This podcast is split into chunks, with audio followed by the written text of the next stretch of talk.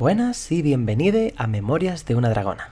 Es divertido porque apenas ha empezado el primer episodio de podcast los primeros 5 segundos y ya he tenido que regrabar porque me había equivocado diciendo el nombre. Nada, os dejo, sigue el podcast. Te habla Crystal y espero que te relajes, cojas tu cafecito, tu zumito y me acompañes a lo largo de los próximos 20 minutitos, media hora, que es lo que espero que dure esta charla, este primer episodio de un podcast que he comenzado como una vía alternativa a YouTube, como un proyecto secundario en el que dar puerta a todos estos temas y todas estas cositas que igual no encajan por formato dentro de YouTube. No es, no es algo que me vaya a tomar muy en serio, sino más bien una vía de escape. Así que espero que, que, os relajéis, que os, os, calméis, ¿eh? Y, y, en fin, me escuchéis divagar sobre varios temas. Normalmente yo espero que sean videojuegos, porque al final es uno de los temas en los que yo tengo más conversación y, y en los que suelo estar más informado, aunque últimamente no lo esté tanto. Es decir, eh, el podcast está marcado en categoría videojuegos, pero también quería hacer un inciso en que no solo hablaré de videojuegos, también hablaré de diversos temas como pueda ser tecnología, como el episodio que hoy toca, o incluso de lo que. De lo, del día a día, de, las cosas que vivo, de las cosas que me pasan. Otro ejemplo de lo que podría hablar sería pues cosas relacionadas con mi condición de persona trans, que para quien no me conozca, y ahora es cuando toca hacer mi pequeña introducción, me llamo Crystal, tengo 26 años, para 27, madre mía, tengo una edad, y soy una mujer trans. Llevo, llevo varios meses ya en hormonas, tirando hacia el año, más cerquita del año que, que de los cero meses, pero, pero ahí vamos, ahí vamos. Y como, como supondréis ya por lo que he dicho, me gustan los videojuegos, me gusta la producción audiovisual y me gustan las carreras de coches. Este tema sí que no lo intentaré meter mucho por aquí porque no habrá a quien le interese y esto suele ser un tema más enfocado a unos podcasts mucho más específicos, más de nicho. Pero nada, a lo que íbamos. Espero que me acompañéis a lo largo de esta aventura y me deis vuestras opiniones. Normalmente si estáis aquí, me imagino que será porque ya me seguís en el canal. Así que espero que disfrutéis de esta otra vía de comunicación que os ofrezco, así ya gratuitamente. Fijaos, fijaos si soy buena persona. ¿eh? Si es buena persona. Nada, ahí, el acento valenciano saliendo. Bueno, moviéndonos hacia adelante, eh, ya que en el anterior vídeo de YouTube recibía mi iPhone 11, recibía... ¡Anda! Se me ha olvidado poner el modo... Jiji, el modo silencio del iPhone.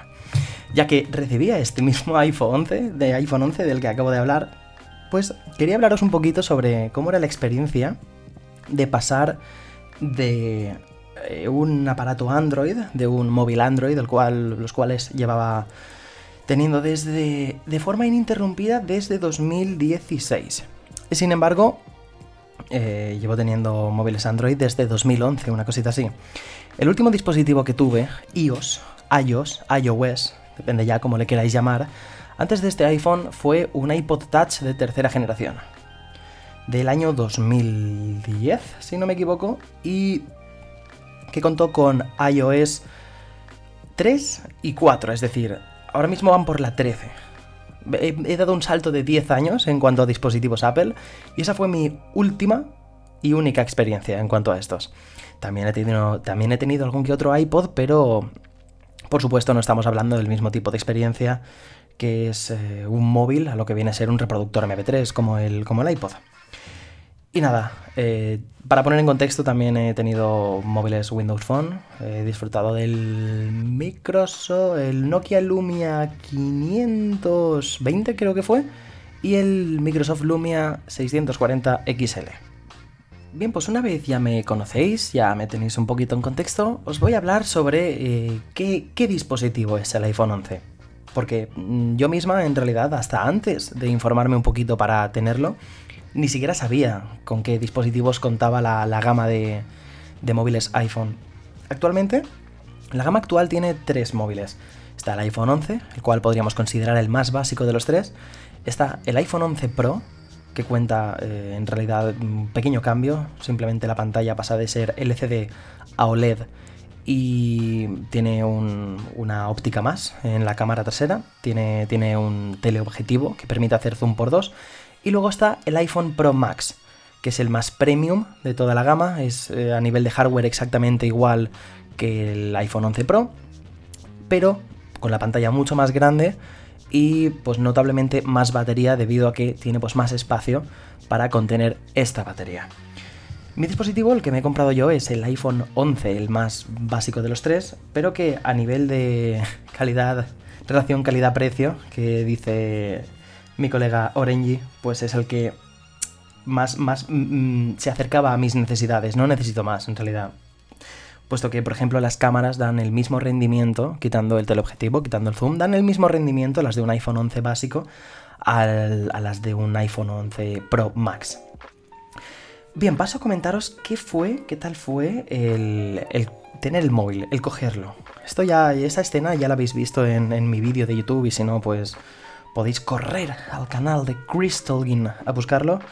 Es, es, emocionante, la verdad. Es un móvil que se siente, tú lo coges, lo ves y se siente premium. Eh, una, una trasera de cristal, bordes de aluminio, se siente un diseño muy cuidado, como, como todos los iPhone en realidad, pero que es, también al mismo tiempo robusto en mano. Es grueso para los estándares, supongo, de hoy en día. Es, el iPhone de los tres iPhone, creo que es el más grueso, debido a, a, la pantalla LCD con la que cuenta, en lugar de la OLED. Sin embargo, como estoy acostumbrada a llevar eh, móviles con su funda y pues su grosor añadido tampoco se me hace demasiado grueso. No, no, no es que note yo y diga, uff, esto es muy grueso, esto no lo quiero. Para nada. También se nota pesado, se nota robusto, se nota contundente. No en el sentido de que se vaya a caer, se vaya a romper, que sí, da mucho miedo. Da miedo que se caiga y precisamente con una trasera de cristal se rompa y se quede todo resquebrajado. Creo que precisamente el cambiar esta, esta pieza, la parte trasera de cristal, cuesta alrededor de unos 400 euros, si no me equivoco, en el servicio técnico oficial de Apple. Sin embargo, no es el tema. Volviendo, eh, se siente genial, se siente genial mano, en mano. Es, es redondito, es suave, el, mm, el, cristal trasero no se desliza. Es, es, Pues tiene la verdad es que para ser de cristal, nunca había tenido un móvil de cristal. Y la sujeción se hace muy, muy poderosa. Se hace... Coño, no, no sientes que se te vaya a caer de la mano.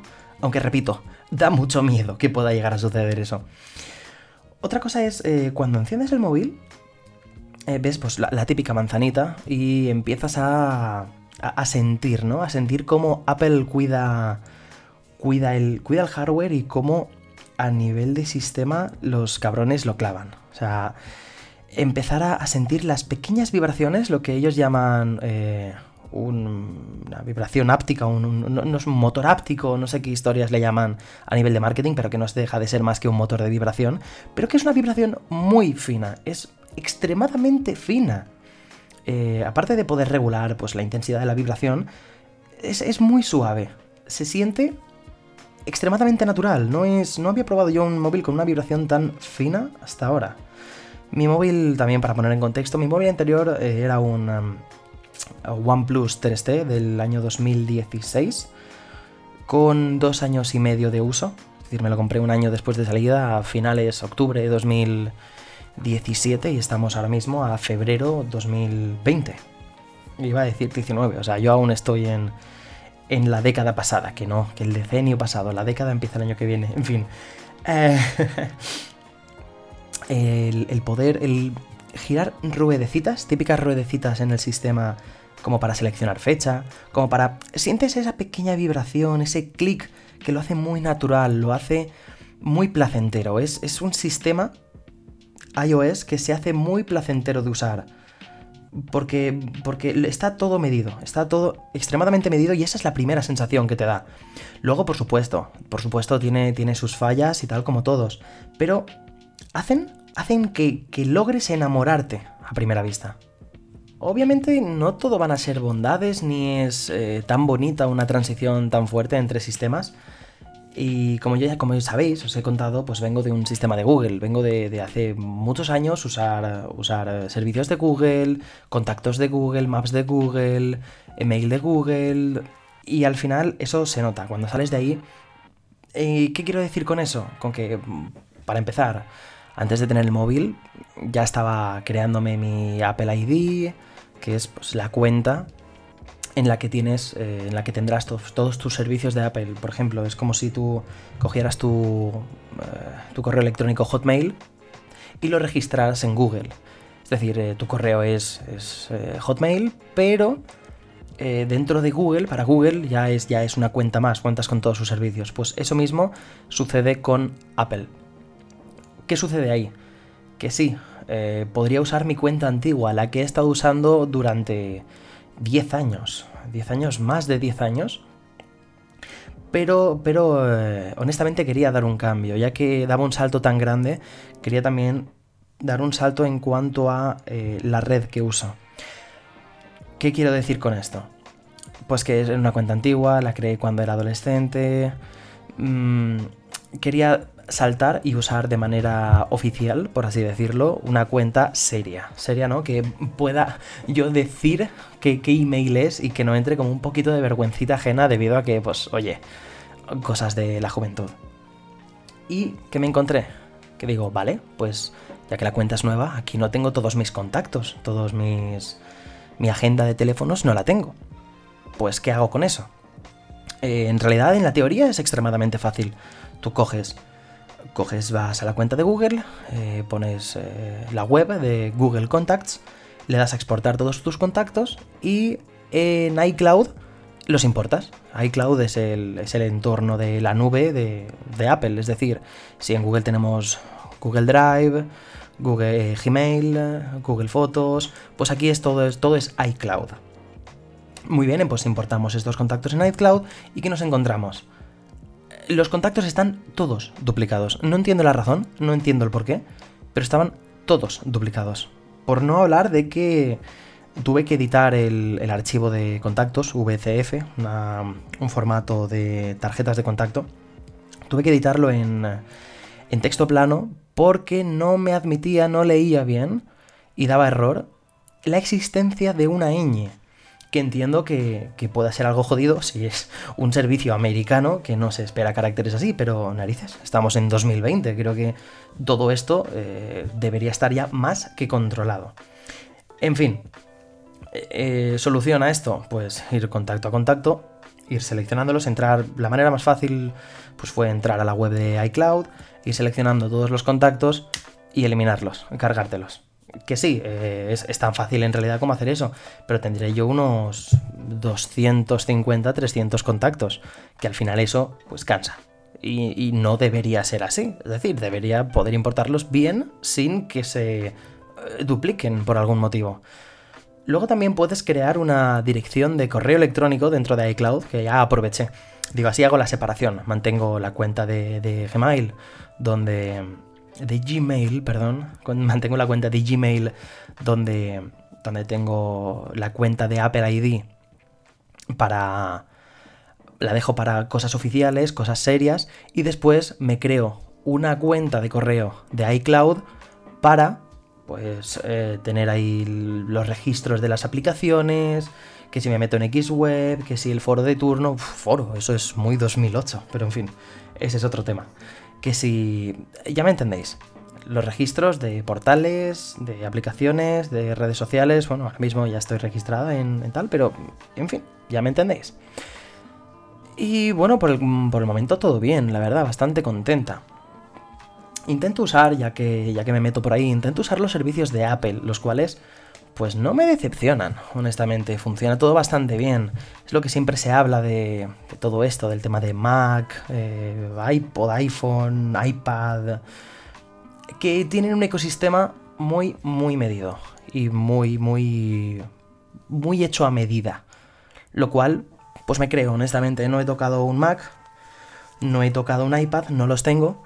No los voy a tener tampoco, honestamente. Soy una persona con con unas necesidades muy medidas y, eso pues, hace que no vaya a salir de Windows en PC, que no vaya a tener una tablet porque no la necesito. Eh, los altavoces, por ejemplo, los altavoces inteligentes tampoco me sirven a ninguna función. Soy una persona que tiene el móvil en la mano todo el día y pues tampoco tampoco me sirve para nada. Si ya móvil en mano puedo buscar cualquier cosa o poner una canción. Pero no me quiero ir por las ramas. Sabiendo que es muy bueno el, entorno de Apple, no esperaba de otra forma que, funcionaran mal. O sea, no, esperaba que funcionaran mal en ningún momento y era, era me esperaba eh, precisamente lo contrario, ¿no? Que, fueran bien, que tal, y así, así es. Sin embargo, hay ciertos servicios en los que Apple no, no acaba de dar tanto la tecla con Google. Se nota que intenta mejorar, se nota que tal. De hecho, el servicio del que voy a hablar em, tuvo una gran actualización la semana pasada. Estoy hablando de Apple Maps. Eh, va, va, muy bien, va muy fluida la aplicación, todo perfecto, todo chachi guay, se ve algo pues la verdad es que honestamente, como todo, como todo en este móvil, a nivel de diseño es muy fino, pero le faltan muchos sitios. En mi experiencia, la poquita experiencia que tengo, eh, he intentado buscar ciertas localizaciones y no me las he encontrado, sea un supermercado, sea un tal, le falta mucha información que Google al cabo del tiempo ya ha ido almacenando. Esto lo podemos mirar del modo que lo queráis mirar, pero a nivel de funcionalidad esto le resta funcionalidad. O sea, en cuanto a seguridad, en cuanto a, oye, cómo Google se entera de todo, cómo Google tiene la información de todo, cómo llega a dar hasta miedo. Sin embargo, las cosas como son. Cuando tienes un mapa lo que quieres son eh, tener todos los sitios y poder encontrarlo a golpe, de, a golpe de teclado, a golpe de pantalla. Apple Maps en ese sentido falla. Y es una lástima porque quería que me gustara, quería utilizarlo pero al final toca instalarse Google Maps y, seguir pues, con la aplicación de siempre, que oye, tampoco funciona mal. Eh, dicen que si algo funciona no lo cambies, pero no sé, me apetecía cambiar también, por, el mismo motivo por el que me he comprado un iPhone. Hablaba de diseño, y, es que no puede ser de otra forma. Apple es una empresa que siempre, siempre, siempre, siempre ha cuidado el diseño de sus, de sus productos. Desde que empezó con el Macintosh y, así con todo. Con el iPod, con cuando salió el iPad. Eh, todo, todito, todo. Los, los iMacs, por ejemplo, son muy bonitos, son muy minimalistas y muy bonitos a la vista. Luego, a nivel de hardware, ya podemos discutir y decir si realmente valen lo que cuestan. Spoiler, para mí no, nunca en la vida me compraría uno, pero hay gente que se encuentra mucho más cómoda con un Mac o que le sirve a ciertas cosas. Por ejemplo, tengo, tengo un colega que, le sirve mucho para las interfaces de audio, para, hacer música. Y oye, es, muy respetable y tal, pero como dije, soy una persona con unas necesidades muy específicas y, para mí, a mí no me sirve. Pero volviendo al tema, el diseño es genial, es genial, es, es, algo maravilloso. Puedes trastear el sistema arriba, abajo, izquierda y derecha que no vas a notar que haya algo que esté fuera de su sitio. Está todo hecho a medida para que, como decía al principio, la experiencia de uso sea todo un placer. La aplicación de fotos, la aplicación de email, la aplicación de tal, los menús propios del móvil, eh, la tienda. La tienda sí que se me ha hecho. Sí que se me ha hecho un poquito más liosa. Porque honestamente estaba muy acostumbrada a, a la Google Play Store. Android Market en su momento, ya para hacer una referencia viejuna. Pero. Pero tampoco está mal. Quiero decir, es. Es un concepto diferente de tienda. Tienes, tienes eh, una lista, por supuesto, en, eh, en, la Play Store. Pero, pero, pero aquí eh, como que funciona todo más por, por stories, ¿no? te meten contenido general un poco, te, te, dicen, mira esto, mira lo otro, mira no sé qué, te guían un poquito, más que dejarte en la jungla y decir, mm, vale, me meto en la tienda, pero en la tienda voy a buscar, voy a buscar qué aplicación quiero cuál es la aplicación que quiero y la busco. No hago más. En la tienda de Apple, sin, embargo, en la App Store, eh, te guían un poquito más. Te dicen, mira, estas, estas aplicaciones chulas pueden que te interesen. Mira estas otras cositas. Mira, mira este juego. Mira no sé qué. Y se hace una experiencia un tanto más agradable. Es un poco más confusa si no... Si sabes lo que quieres y que también en cualquier momento puedes dar al botón de buscar y buscar esa aplicación. Eso en ningún momento, en ningún momento te lo niegan. Pero, pero es, es, un cambio de concepto bastante, bastante tocho respecto a Android. Otra cosita, eh, comparando con Android, son las notificaciones, que siendo, siendo objetiva, pues son, son peores. Eh, y mira que actualmente están muy mejoradas por lo que he leído respecto a versiones anteriores de iOS y son más, están más claras, te las agrupan por aplicación, todo muy bien. Hace incluso una diferenciación entre las aplicaciones que ya has leído y las que te han salido mientras tenías el móvil apagado. Es decir, si tú has leído una notificación, apagas el móvil, lo enciendes y no te va a salir. Es decir, no hay ninguna novedad. Sin embargo, si luego desbloqueas el móvil y entras al área de notificaciones, verás el resto de notificaciones. Ahí en ellas puedes eh, o limpiarlas o administrar si quieres, si quieres seguir recibiendo aplicaciones de esa eh, ah, perdón, notificaciones de esa aplicación determinada o simplemente si quieres entrar y ver la, la notificación. Lo que he dicho de querer recibir notificaciones de esa aplicación determinada es algo que a mí me ha llamado la atención, porque es que aquí cada vez que entras a una aplicación nueva es, eh, es, es, un mar de pedirte permisos, pero no en plan Google, que te dice, oye, mira, eh, te quiero usar estos permisos y tú, vale, vale, aceptar, aceptar, aceptar, aceptar. No, aquí te dicen, oye, esta aplicación te quiere coger la localización. ¿Qué quieres hacer? ¿No dársela? ¿Quieres dársela solo una vez? ¿O quieres dársela mientras tengas el programa abierto? Es decir, eh, que tengas solo la localización disponible mientras tú estás usando ese programa. Que luego cierras, lo vuelves a abrir, lo vuelves a abrir y puede usar tu localización, pero no mientras la aplicación esté cerrada. Esto puede ser un problema para ciertas aplicaciones o puede ser una manera de sentirte más seguro, porque, oye, sé que no me están cogiendo la, localización en todo momento y tal, pero por ejemplo, yo tengo un, tengo un grupo en Google Maps con, con mis amigos donde compartimos nuestra, nuestra localización en tiempo real y podemos ver dónde están las otras personas, por si sucede algo, por si, oye, ven aquí que no sé qué, oye, que me ha pasado algo, que... Eso, y he tenido que entrar al panel de, opciones, del cual hablaré, hablaré, uy, me estoy liando ya mucho, del cual hablaré más tarde. Y decirle que quieres que siempre, siempre, siempre tenga disponible la, localización. Otra cosita, ya que estaba hablando de que este sistema está como mucho más centrado en, en la seguridad, es Face ID. Yo nunca había usado un sistema de, de reconocimiento facial bueno, sí, lo había usado, pero con un ZTE hace como cuatro años y iba realmente mal. Ni siquiera era reconocimiento facial, era, era lector de iris, lo cual era pues, una chuminada muy grande y más marketing que otra cosa. Sin embargo, aquí solo tenemos. Eh, solo tenemos esto, solo tenemos eh, reconocimiento facial. No hay lector de huellas, no hay ningún otro tipo de desbloqueo o seguridad biométrica, lo cual es jugárselo todo a una carta. Y realmente me ha sorprendido lo bien que funciona. Funciona muy bien, muy rápido y en condiciones muy subóptimas. Puedo estar de noche en el baño, levantarme pues de madrugada, eso que te levantas de madrugada a, a mear al baño, y puedo encender la pantalla del móvil, o ni siquiera encenderla, levantar el móvil se desbloquea la pantalla sola porque me ha visto y estoy mirando a la pantalla del móvil. Es, maravilloso, no sé cómo lo harán, qué, tipo de magia tendrá esta cámara delantera. Sé que, sé que reconoce objetos 3D y demás y eso contribuye, pero, pero que el hecho de que lo haga con tan poca iluminación me llama mucho la atención. Algo que me llamó también la atención fue el no tener la cámara a dos golpes de botón de desbloqueo llevo toda la vida, o al menos desde que metieron esta funcionalidad, activando la cámara con el móvil apagado, haciendo un doble, doble toque al botón de desbloqueo.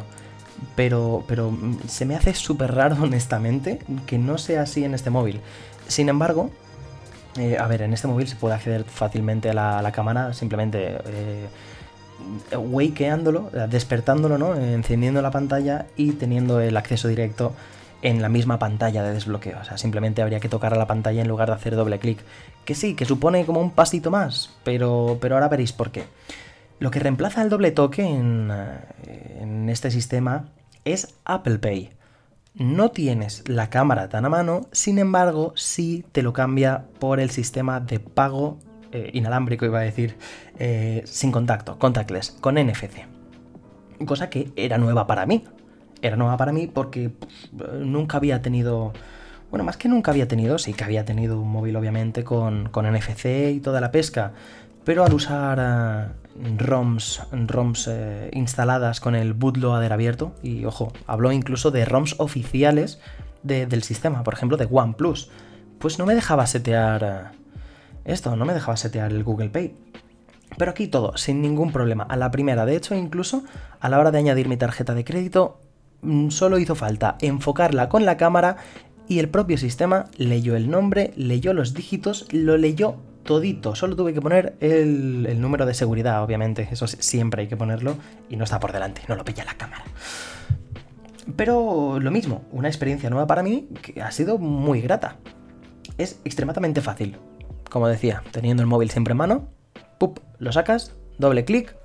Antes, eso sí, te miras con el Face ID para comprobar que eres tú y ¡pop! Y apagar, ya está, como si fuera la misma tarjeta. Y luego te, lleva te llega la notificación al móvil diciéndote, oye, has pagado en no sé dónde, no sé cuánto dinero es algo que, oye, a mí me ha dejado loquísima. Habrá gente que lo usa ya de manera muy a menudo, ya desde hace tiempo, pero a mí es algo que me ha dejado loquísima, como me dejó loquísima la fluidez del sistema, las transiciones entre aplicaciones, eh, toda la naturalidad, como decía al principio, con la que se mueve el sistema es muy, muy, muy natural. No me sale. Estoy buscando otro término, pero ahora mismo no me sale, así que lo dejaré pasar. Y, también el hecho de que, oye, solo tiene 4 GB de RAM, que es lo que me hizo cogerlo frente al, iPhone XR, que estaba unos 100 euros más barato. Pero dije, de cara a futuro, seguro que este giga extra de RAM le da, le da muy la vida.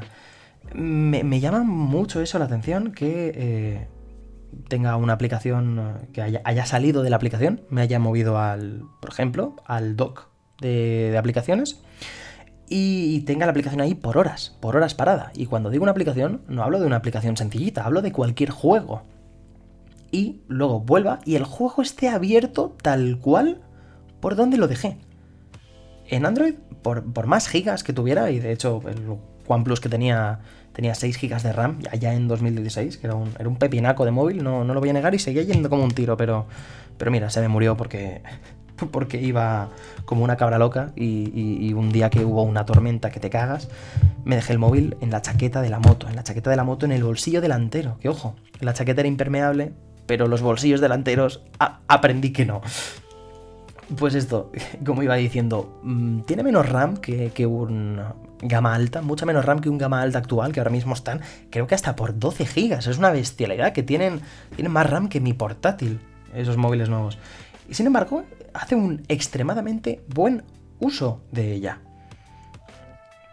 Mm, no, no, sabría, no sabría qué decir, más allá de que es, algo que funciona de ensueño. No sé cómo lo harán, no sé cómo lo harán, pero eh, realmente es impresionante. Igual que las aplicaciones. Las aplicaciones que, digo que las dejo en segundo plano, pues estas aplicaciones, muchas veces, aplicaciones de terceros, que sean multiplataforma o lo que sea, parece que estén hechas primero para iOS. No sé si será por las guías de diseño, por las tipografías o lo que sea, pero parecen mucho más afinadas, como tienen que estar hechas pues para un solo sistema, pueden refinarse mucho más, pero es que parecen hechas primero para iPhone y luego para Android. He tenido la misma, he usado la misma aplicación en dos sistemas distintos, la misma aplicación. Ojo, varias aplicaciones, ¿no? Las que usaba yo ya en Android, las, las tengo instaladas en mi iPhone. Y son mucho mejores a nivel de diseño, a nivel de funcionamiento, a nivel de... Muchas veces tienen hasta más... Eh, tienen features, tienen características y funciones que no tenían en Android. Otra cosa que, me flipa mucho, ya acabando con el tema con el tema aplicaciones, es una, una suscripción que de, la que, de la cual hoy pasaré por encima un poquito, pero, pero que era, sin bromear, una de las cosas por las que más ganas tenía de tener este iPhone, y es Apple Arcade. Mucha gente le ha metido mierda esto, esta suscripción, es una suscripción de 5 euros al mes, en la que tienes pues, un porrón de juegos de móvil, pero ¿qué, qué, tiene? ¿Qué tiene esto?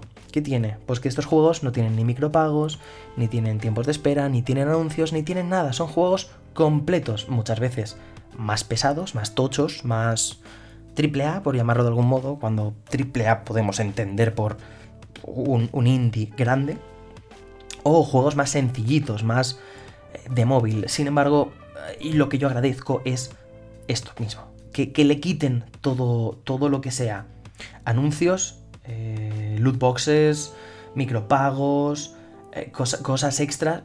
Una de las normas que, tienen que tener es que precisamente no tengan ningún tipo de monetización aparte del propio Apple Pay. Es decir, a estas empresas les llega su parte no sé muy bien cómo, lo harán, creo que lo hacían por número de. por número de. de suscriptores. No sé muy bien cómo se monetizará, pero eh, una de las reglas es eso, que no, que no se pueda monetizar de otra forma más, eh, ganarse la confianza de, del, del, comprador, la confianza del usuario. Bien, pues a este sistema le ha caído mucha mierda y no sé por qué. Quiero decir, puedes decir, vale, es que no tiene triples A, es que no tiene tal, es que son 5 euros al mes. Ya, pero cabrón, yo cuando juego al móvil no me quiero jugar, qué sé yo, no me quiero jugar a un Uncharted, no me quiero jugar a un God of War, no me quiero jugar un Gears of War, no me quiero jugar algo... Si buscas cosas así, vete a una consola, vete a un, una Xbox y píllate el, Game Pass, que, es lo que buscará esa persona. Pero, en fin, como digo, ya hablaré más a fondo de, esta suscripción en un podcast aparte. Y, ya voy a pasar un poquito para acabar a las cosas que no, no me han acabado de gustar del sistema. Es decir, no es algo insalvable, pero al mismo tiempo tampoco es aceptable. Para empezar, un menú de opciones. Menú de opciones que está directamente sacado de 2010 que no ha cambiado nada desde el iPod Touch del que hablaba al principio de todo. Eh, eh, las opciones están muy, muy anidadas. Tienes una sección general en la cual dentro tienes pues prácticamente todo. Y luego tienes también eh, secciones, una, una, entrada por cada aplicación que tengas en el menú de opciones. En lugar de que cada aplicación tenga sus opciones, tienes que para configurar algo de esa, aplicación tienes que salir de la propia aplicación, entrar a, estos menús, menús, menuses, menú, a estos menús y, eh, ya setear lo que sea. plan, por ejemplo, reproductor de música. Oye, quiero ecualizar. Pues tienes que salir de la aplicación, tienes que ir de la configuración de, la aplicación, en el menú, en la aplicación eh, configuración o opciones, no me acuerdo cómo se llamaba en, español, settings en inglés, y ahí ponerlo, para luego volver a la aplicación. Me parece muy poco intuitivo, muy poco user friendly, es algo que, eh, como digo, si bien el sistema está diseñado de 10, esto no está diseñado ni de 5. Necesita un rework bastante, bastante fuerte.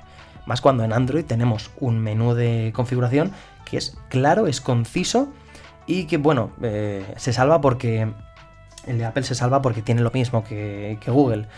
Una cajetilla de, búsqueda donde, oye, quiero buscar el teclado, pues pones teclado y te sale configuración de teclado. Quiero buscar la pantalla, o, eh, oye, cuando se encienda la pantalla buscas los, los, tags, el nombre, el nombre de turno, que muchas veces no tienes ni por qué sabértelo, por ende me parece poco intuitivo, pero lo buscas y te sale. No tienes que moverte entre, entre mil menuses menús. no sé por qué me sale decir menúes o menuses. En fin. Y otra cosa, la última, es que no existe una alarma. Es que, es que os parecerá una tontería. Pero es que no existe una alarma con eh, aumento de volumen gradual. Yo llevo usando la alarma eh, Sleep as Android desde, vamos, fácilmente 2000, 2012, 2011, 2012, una cosita así. Y usando Sleep as Android como mi alarma en, Android. Y es una opción, es una aplicación que me da la vida. Es la mejor aplicación de alarma que he probado yo en mi vida con diferencia. ¿Qué ocurre? Que cuando pasas a, iOS, las aplicaciones de alarma son muy básicas. Y digo más, para cambiar el volumen con el que suene una alarma tienes que irte, y esto es lo que hablaba yo antes, al menú configuración, a la aplicación de ajustes. E, es decir, no, no puedo cambiar el volumen de la propia alarma desde la aplicación de alarma. Tengo que irme a ajustes a cambiarlo. Mm, carece de sentido, lo mires por donde lo mires, pero en fin, es que ni siquiera en, aplicaciones de terceros puedes encontrar una alarma que empiece de forma gradual. Esto eh, me parece un fallo tremendo, no, sé por qué, no sé si será cosa de... Es, que no me entra en la cabeza. Es decir, no puede ser tan difícil de programar. Eh, no, no, lo entiendo, no lo entiendo en absoluto y es algo que me dejó completamente perpleja. Y ya hablando de, de las aplicaciones de alarma, me viene a la mente así rapidito, no os, entretengo más. Eh, uno de los males que he encontrado en la, en la tienda de aplicaciones de iPhone.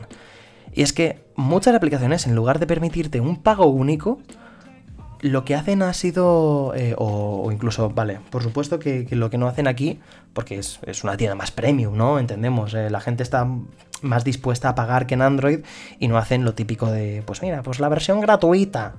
Y luego tal, no, directamente te ponen, o te solían poner una aplicación a X dinero y luego era tuya, era una aplicación premium, era una aplicación buena, por lo tanto podías confiar en que, oye, me dejo un dinero, pero me dejo un dinero porque merece la pena. ¿Qué ocurre ahora? Que eh, hay un tren muy fuerte, por lo que he leído y he comprobado, sobre todo con las aplicaciones de alarma, las de alarma y las de, las de gestión de, de tiempo, en plan, la de gestión de tareas. Y es que las aplicaciones están moviéndose hacia sistemas, hacia sistemas de monetización de suscripción. O sea, imaginaos, pagar suscripción, suscripción mensual o anual por la alarma, por eh, tu gestión de tareas, por eh, la función de cámara de no sé qué, por el tal. Y al final es que acabas pagando todo en suscripción y no acabas nunca de pagarlo, nunca acaba de ser tuya esa aplicación y eso es algo que a mí me destroza. Igual que me destroza el que las aplicaciones tengan que ser gratuitas con anuncios y eso lo odiaba de Android, me ha sorprendido que aquí también ha ido para mal, pero por el otro sentido. Lo cual, mira, oye, eh, hay que resignarse, que resignarse y encontrar, intentar encontrar aplicaciones que, sean de pago, pero de pago único. Porque yo lo siento, pero ya, ya estoy pagando bastantes suscripciones que sin Netflix, que si no sé qué, que si la GTM, que es, mira, estoy suscrita a una, revista de videojuegos, os la recomiendo, se llama Games Tribune. ¿Games Tribune era? Sí, Games Tribune Magazine. Y, eso es una maravilla revista. Pero eso, ya, ya hay bastantes eh, ya hay bastantes suscripciones en la vida como para ir suscribiéndote a aplicaciones. En fin, una, una auténtica locura. Nada, hasta aquí llegamos. Este ha sido el primer podcast de esta serie. Espero subirlo. Si habéis llegado hasta aquí, enhorabuena. Mandadme un privado, mandadme un mensaje, dejadme lo que sea. Seguramente si lo estáis escuchando, pues me conoceréis. Y si no, pues eh, tenéis YouTube y me podéis, me podéis dejar un comentario en YouTube. Eh, gracias por, por, em, por, haber escuchado todo, toda mi, mi, rant, toda mi, mi palabrería. Eh, madre mía, 38 minutos ya de podcast. ¿Qué lo iba a decir? Y nada, eh, hablando, volviendo a hablar del podcast, espero hacerlo cada, cada dos semanas. Este, este episodio lo subo más prontito porque quería subirlo en paralelo a este episodio de, iPhone, de, oye, me ha llegado el iPhone y estuvimos probando la cámara y todo muy bonito, que es una caña, es una puta bestialidad la cámara, pero ya lo veréis, ya lo veréis en el próximo, el próximo episodio que ya lo subiré a 4K. Que aunque no tengáis una pantalla 4K, se nota ¿eh? la diferencia, te lo digo, se nota. Es algo que se llama eh, super sampling, una pasada. Y, nada, como os he dicho, vuelvo a recapitular. Cada dos semanitas, esta vez lo he subido más pronto, quiero hacerlo con semanas, eh, semanas que no coincida con, con vídeo. Y hablaré pues eh, videojuegos, tecnología, día a día, cualquier cosa. ¿Qué, es de mi vida? ¿Qué, ¿Qué, es de mi vida? ¿A quién le va a importar mi vida? No lo sé, pero necesito un sitio donde echar toda la mierda. Así que, pues oye, aquí la echaré. Nada, se acabó esto. Espero que os haya gustado y nos vemos en la próxima. Hasta luego.